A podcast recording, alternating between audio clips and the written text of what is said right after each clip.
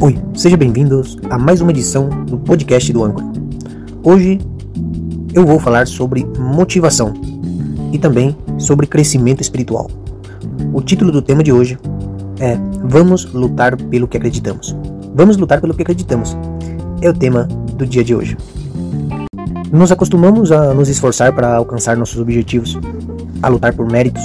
Lutamos diariamente conosco mesmo, mesmo com nossa dificuldade, com nossa carnalidade para fazer aquilo que o, o nosso espírito cresce. Lutamos por aquilo que acreditamos. Se analisarmos, viver diferente dos outros também se torna uma luta constante. Ser uma pessoa temerosa de Deus nos coloca sobre um escrutínio diário daqueles que não são. Podemos sentir que somos desafiados, deixados de lado e, portanto, devemos lutar por aquilo que acreditamos. Na Bíblia diz em 1 Timóteo, capítulo 6, verso 12: Lute o bom combate pela verdadeira fé. Apegue-se à vida eterna pela qual Deus o chamou e que você testemunhou com bem diante de muitas testemunhas. 1 Timóteo 6,12 Ainda amo os meus inimigos. Apesar de tudo, de todo tipo de crítica que muitas vezes recebemos, ainda amo os meus inimigos. Com humildade e generosidade, pode despertar em alguns o desejo de nos desafiar. Oremos por aqueles que nos desafiam, que nos queiram limitar, que queiram zombar de nós. E continuemos a mostrar o amor de Deus. Dar amor é a melhor maneira de lutar e vencer. Jesus nos convidou a amar até mesmo os nossos inimigos. Ainda amo meus inimigos. Na Bíblia diz assim em Mateus capítulo 5, versos 43 até o 45.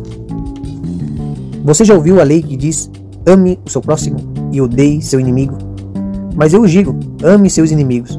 Ore por aqueles que perseguem você. Dessa forma você estará agindo como um verdadeiro filho do Pai que está nos céus. Mateus 5, versos 43 até o 45. É o que Deus nos ensina: amar nossos inimigos e orar por eles. Muitas vezes o mundo quer tentar estragar muitos valores hoje em dia. E você, querido ouvinte, sente que está numa situação errada, que faz coisas erradas diante de Deus e que sente que não tem saída, esse é o momento de procurar a Deus e buscar a salvação. Lutar pelo que você acredita. Muitas vezes ser crente no mundo como esse, no século 21, é um pouco difícil. Que o nosso Deus nos apoia quando somos atacados.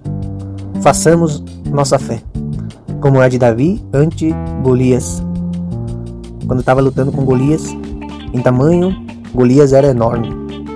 Davi pequeno, mas ele era forte na fé.